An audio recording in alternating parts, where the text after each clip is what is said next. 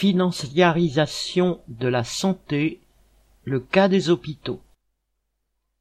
La pandémie de coronavirus a mis à l'épreuve comme jamais le système hospitalier moderne et, par là même, a révélé au grand jour sa fragilité. Les témoignages des soignants et des patients sur le manque de personnel et de matériel se sont multipliés. Si ces problèmes existaient de longue date, ils sont devenus encore plus visibles. Mais le ralentissement de la première vague de l'épidémie n'a pas permis aux hôpitaux de reprendre leur souffle et de compenser les énormes carences qui, bien que connues, se sont révélées criminelles pendant la vague épidémique suivante. Au contraire, les administrations et directions hospitalières ont maintenu leur politique de réduction des coûts, entre guillemets quoi qu'il en coûte, au personnel et aux malades. Ce qui s'est traduit dans les hôpitaux par le maintien de la politique d'austérité, réduction du nombre de soignants et fermeture de lits. Cette obstination, malgré les risques évidents, cache discrètement le fait que les soins sont aujourd'hui détournés de leur fonction première, soigner les malades, et jugés à l'aune de leur rentabilité financière. C'est le bénéfice dégagé par ces soins qui compte, et il est calculé de façon multiple et souvent obscure pour être en fin de course dirigé vers d'anonymes investisseurs. 40% privé, 60% public ou 100% semi-public. L'évolution vers ce système hospitalier résolument lié aux intérêts privés et générateur de profits s'est amorcée dans les années 1980 et s'est traduite par un mouvement important de privatisation puis de rachat et une commercialisation par des groupes de plus en plus importants pour aboutir à la situation actuelle où la finance, avec ses méthodes de calcul impitoyables, a définitivement pénétré tous les secteurs de la santé. Aujourd'hui, à l'issue d'une phase importante d'acquisition ou de fusion, environ 40% des établissements privés français sont détenus par les trois acteurs nationaux, Ramsay Santé, Elsan, contrôlé par le fonds de capital investissement CVC Capital Partner, et Vivalto Santé avec des investisseurs tels que Mubadala, BPI France et Arkea. La pénétration du capital privé dans le système de santé est aujourd'hui un fait établi à l'échelle aussi bien du secteur privé, lucratif et non lucratif que du secteur public.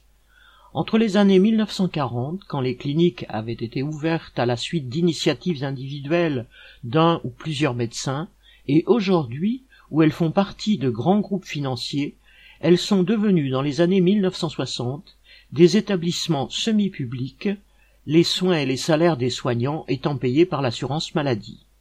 Quant à l'hôpital public, il s'est transformé en hôpital semi-privé, sans subventions étatiques et contraint d'être rentable pour payer la dette qu'il a contractée auprès des banques pour assurer son simple fonctionnement payer les entreprises et sous-traitants privés qui travaillent pour lui, ainsi que les honoraires des médecins libéraux non hospitaliers qui travaillent à l'hôpital. La distinction entre les deux secteurs, public et privé, s'est transformée en une distinction entre établissements de santé de première et de deuxième, voire de troisième catégorie. Sous la houlette de l'État. Cette évolution s'est déroulée sur plusieurs décennies. Jusqu'à la Deuxième Guerre mondiale, la santé avait été morcelée, son financement et son fonctionnement étaient largement délaissés par l'État. La plupart des hôpitaux étaient gérés par des religieux et financés par des dons et des legs. Les caisses de secours et mutuelles ouvrières existaient depuis longtemps et leur principe s'était imposé dans l'esprit des travailleurs.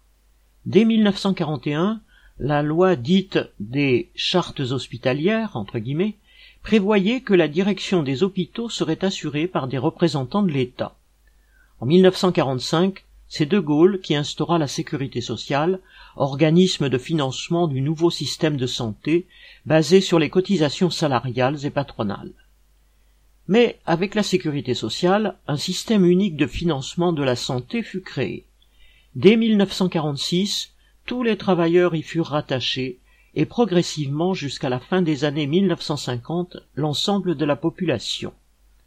Ce nouveau système de santé répondait à un besoin urgent de soigner une population affaiblie par la guerre et les privations et de disposer ainsi d'une main-d'œuvre en assez bonne santé pour pouvoir travailler. La CGT et le PCF en furent les premiers défenseurs. Le nom d'Ambroise Croizat, ouvrier métallurgiste et cégétiste qui siégea à l'Assemblée consultative provisoire pendant la guerre et qui devint ministre du Travail en 1945, est associé à cette politique. Si les nouveaux services publics étaient utiles à la population, ils permettaient surtout de remettre la classe ouvrière au travail. Les hauts fonctionnaires sèment le doute. Dans les années 1970, devenus services publics au même titre que les chemins de fer ou la poste, les hôpitaux se voient reprocher leur mauvaise gestion. Déjà, les technocrates de l'État s'interrogent sur la pertinence d'y appliquer les méthodes du privé. Mais cette idée ne trouve pas un réel écho auprès du personnel soignant, élevé dans l'idée que, ouvrez les guillemets, la santé n'a pas de prix, fermez les guillemets, et qu'un malade ne peut en aucun cas être traité comme une marchandise. Presque cinquante ans plus tard, R. Holoman écrit au sujet de la tentative des gouvernements des années 1970 de rentabiliser les services publics, toute la difficulté vient à la fois de l'absence de profit et de l'absence de valorisation monétaire de l'activité. Fin de citation. Voilà le sens des réformes qui suivront dans les années 1980-1990 pour enfin aboutir à la création de la tarification à l'activité, la T2A, en 2003. Mais il faut souligner que les différents gouvernements n'ont pu imposer tout de suite aux hôpitaux un fonctionnement d'entreprise. Il a fallu digérer la taille immense du parc hospitalier dans un premier temps, puis s'efforcer de déconstruire tous les principes et toutes les valeurs d'un service public hospitalier répondant aux besoins de la population. Une privatisation accélérée. Le nouveau tournant pris par l'économie mondiale dans les années 1973-1974 les y avait bien aidés. La reconstruction d'après-guerre étant achevée, les entreprises s'essoufflaient à la recherche de nouveaux débouchés, tandis que, par anticipation et pour pallier une récession économique, les compagnies pétrolières, qui s'entendaient pour augmenter le prix de leurs produits, accumulaient des liquidités en quantité considérable. Cet afflux de liquidités qui se conjuguait avec des entreprises sans débouchés provoqua une véritable crise économique, la spéculation prit le pas sur la production et la finance sur l'industrie. Dans les entreprises, des politiques d'austérité furent appliquées en serrant tout d'abord la vis aux salariés. Blocage des salaires, chômage, licenciement, voire revente de l'entreprise, quand ce ne fut pas la casse définitive. Ce mouvement s'accompagna d'une idéologie dite libérale. Les interventions de l'État sont nocives car elles dissimulent la valeur réelle du produit. Les subventions sont elles aussi nocives car elles sont un encouragement à dépenser sans compter? En fait, partout en Europe, des économistes, cadres et hauts fonctionnaires mirent en place au sein de l'administration un fonctionnement similaire à celui des entreprises ce tournant libéral visa tous les secteurs. Avec la crise économique, les premières privatisations commencèrent dès 1979 en Grande-Bretagne au sein du système de santé. Il était alors semblable au système mis en place avec la sécurité sociale en France, avec notamment l'accès à la santé pour toute la population et des soins et médicaments gratuits. Outre-Manche, c'est Thatcher qui mena cette politique. Contrôle de la dette publique et contrôle à l'acte en avant-première. En France, le secteur public fut accusé de ne pas être rentable et de dépenser à mauvais escient. Le contrôle de la dépense publique devint une obsession, à commencer par la sécurité sociale. Regroupant tous les travailleurs salariés, elle concentrait de gigantesques sommes d'argent public qui ne circulaient pas dans le but de faire des profits, donc en pure perte pour les financiers. Non seulement la bourgeoisie et l'État s'efforcèrent de réduire les dépenses utiles à la population, mais ils préparèrent le terrain pour organiser le secteur de la santé afin qu'il devînt source de profit. Les premières dispositions pour mesurer et limiter le budget des hôpitaux en France furent mises en place sous Mitterrand. Ces mesures ont préparé le terrain à la future T2A, tarification à l'acte, et aux privatisations. Tout comme ce furent le PS et le PCF, qui remirent en route l'État et la sécurité sociale après la guerre, ce furent eux qui se chargèrent de ce travail préparatoire. Jacques Ralit, ministre PCF de la Santé, nomma en 1982 Jean de Kervas-Doué, un cadre supérieur du secteur privé et un défenseur invétéré de la privatisation de la santé, à la direction des hôpitaux. Il importa des États-Unis des méthodes de gestion consistant à mesurer les dépenses de chaque acte médical et pour chaque type de malade. Le but de ce entre guillemets programme de médicalisation des systèmes d'information PMSI était de recenser tous les coûts et de savoir où allait l'argent. En 1983 et 1984, Pierre Bérégovoy, ministre socialiste des Affaires sociales, passa de la mesure du budget à son contrôle. Sous prétexte, citation, d'assurer l'équilibre des dépenses et des recettes de la sécurité sociale, fin de citation, de, citation, boucher le trou de la sécu, fin de citation, le gouvernement introduisit la dotation globale de financement, DGF, pour fixer le budget de chaque hôpital. Pour faire passer ce qui était le début de l'étranglement financier des hôpitaux, l'État retira au conseil d'administration des hôpitaux le pouvoir de décider de leur budget qu'il fit contrôler par les préfectures. La variation annuelle du budget était fixée centralement par un taux directeur. Ce contrôle fut renforcé en 1995 par la fixation d'un objectif national de dépenses de l'assurance maladie, entre guillemets, l'ONDAM qui n'est rien d'autre que l'objectif annuel de la guerre financière menée par le gouvernement au secteur de la santé.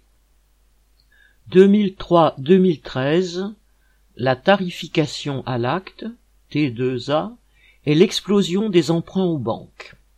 Dans les années 2000, l'État s'appuya sur les contrôles financiers mis en place depuis les années 1980 pour rendre rentables les hôpitaux. En 2003 fut présenté le plan Hôpital 2007 la tarification à l'acte fut mise en place. C'était la première fois que le mode de financement était directement inspiré du privé. L'infectiologue Benjamin Rossi, dans son livre En première ligne 2021, raconte l'arrivée de la T2A avec l'arrivée de Men in Black, d'hommes en costume cravate d'entreprise d'audit financier comme KPMG ou Capgemini, dans le but de rationaliser l'activité c'est-à-dire de réduire le personnel le plus possible. En 2005, une autre mesure fut prise. Les directeurs n'avaient plus besoin de l'aval du directoire de l'hôpital pour faire des emprunts. Ils pouvaient librement endetter l'hôpital auprès des banques privées. Ainsi, de 2002 à 2013, l'endettement des hôpitaux passa de 9 à 30 milliards d'euros. Et en 2009, la loi entre guillemets hôpital, patient, santé et territoire adopté sous Sarkozy, permit la nomination d'un directeur pour la gestion financière.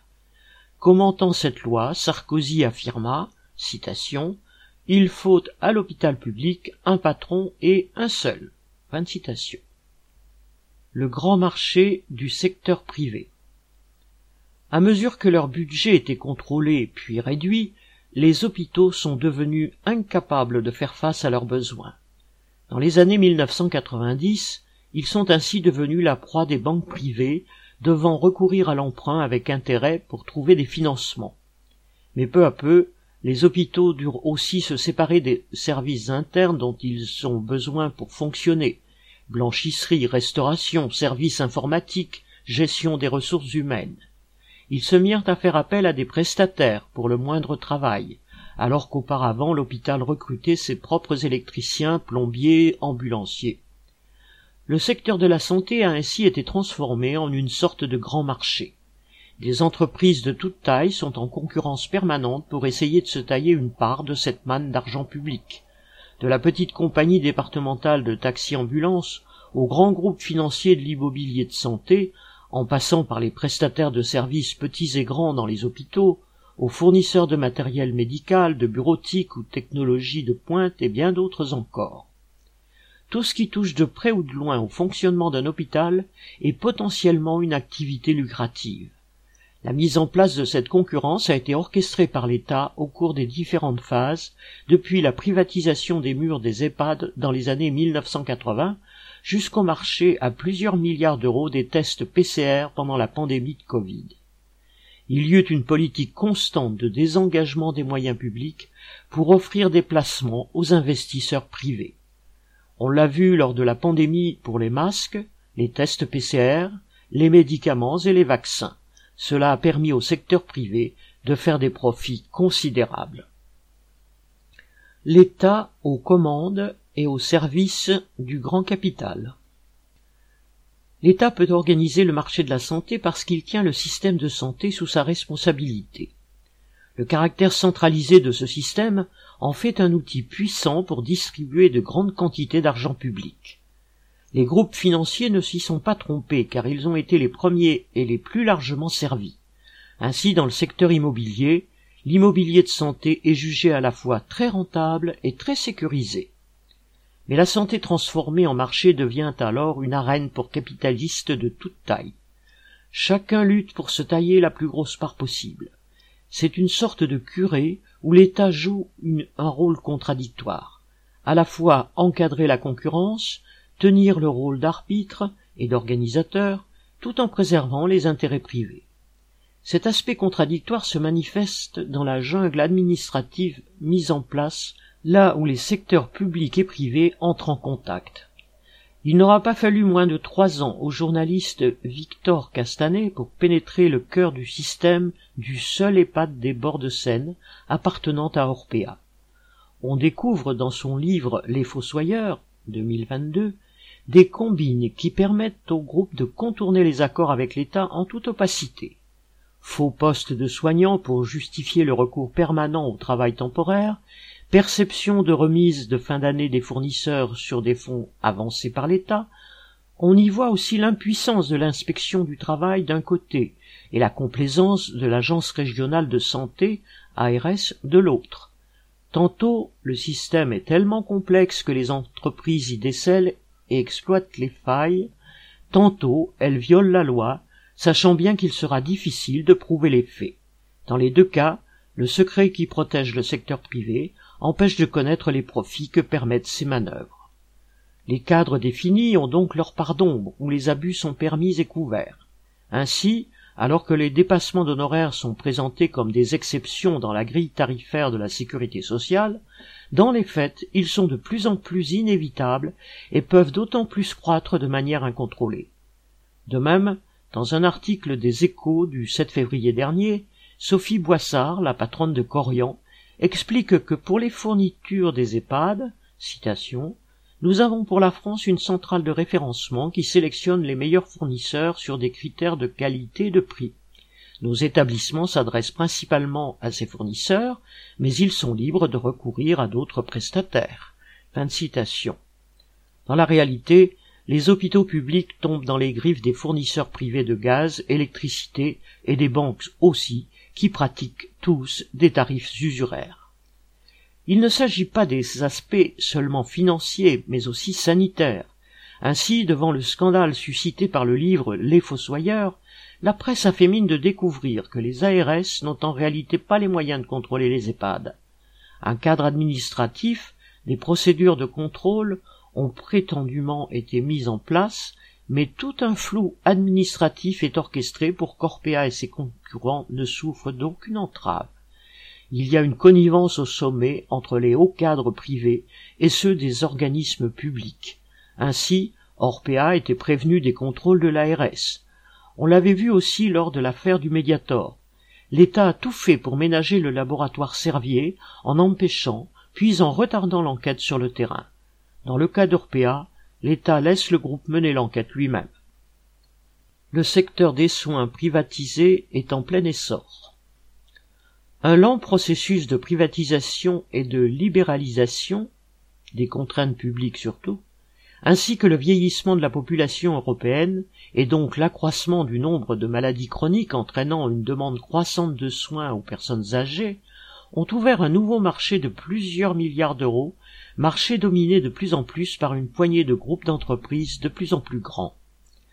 Ils sont en partie les gagnants du marché unique européen et sont basés dans les plus grands pays d'Europe, France, Allemagne, Espagne, Italie, car ils ont un marché domestique plus grand qui leur donne une puissance de feu financière pour se développer, entrer dans de nouveaux pays, acquérir des concurrents plus petits. D'autre part, certains dirigeants de ces groupes ont été associés, en début de carrière, aux ancêtres de Veolia et de Suez, gestion privée de l'eau et des déchets. Il s'agit fondamentalement du même type d'affaires. Tirer profit de la source de revenus sûrs liée à l'exploitation d'un service qui correspond à un besoin fondamental et qui est fortement subventionné. De plus, dans le secteur des soins, la réglementation administrative est très faible et les coûts de main-d'œuvre sont susceptibles d'être encore réduits. Mais là où ils ont su tirer les plus grands profits, c'est grâce à leurs liens politiques avec les hauts fonctionnaires et les agences gouvernementales, c'est-à-dire les décideurs du service public. La Caisse des dépôts et consignations, une vénérable institution financière. Elle gère des milliards d'euros et elle est le bailleur de fonds des infrastructures publiques locales et du secteur des soins. Elle est également l'actionnaire principal du groupe Vivendi Veolia, et c'est elle qui fut le facilitateur clé de l'émergence des groupes de soins privés, aujourd'hui détenus par des fonds financiers internationaux. Cependant, pour plus de sécurité, ces nouveaux donneurs d'ordre se tournent vers des nouveaux marchés, subventionnés bien sûr. Les soins à domicile, lits santé, l'ambulatoire, les maisons de retraite, l'immobilier de santé, la technologie de pointe, entre autres car bon nombre de cliniques privées sont fortement endettées et en particulier les MCO, médecine chirurgie obstétrique, sans patrimoine immobilier. De plus, la dernière crise sanitaire liée à la pandémie s'est traduite pour elles par d'importantes pertes de valeur ajoutée. Dans ce paysage contrasté, le monde de la finance reste enthousiaste et invite à investir dans la santé mondiale. Citation secteur jugé non cyclique et susceptible d'apporter un rendement correct et pérenne. Fin de citation, selon la DRES, Direction de la recherche des études, de l'évaluation et des statistiques. Cette évolution a d'énormes conséquences sur l'activité elle-même des soignants qui sont en permanence poussés à faire du chiffre. Et au niveau même des médecins, à évaluer les malades qui coûtent cher et ceux qui sont rentables. C'est un état d'esprit qui s'est installé progressivement au cours des dernières années et qui a battu en brèche un des credos de la médecine bourgeoise du XXe siècle et qui était repris par les organismes internationaux comme l'OMS, à savoir que tous les hommes, quels qu'ils soient, quel que soit leur niveau de richesse ou de pauvreté, avaient droit aux mêmes soins et au même titre d'une part, et que d'autre part, la santé des hommes était prioritaire, quel qu'en soit le coût. Décidément, le rêve d'un monde égalitaire s'éloigne. 23 mars 2022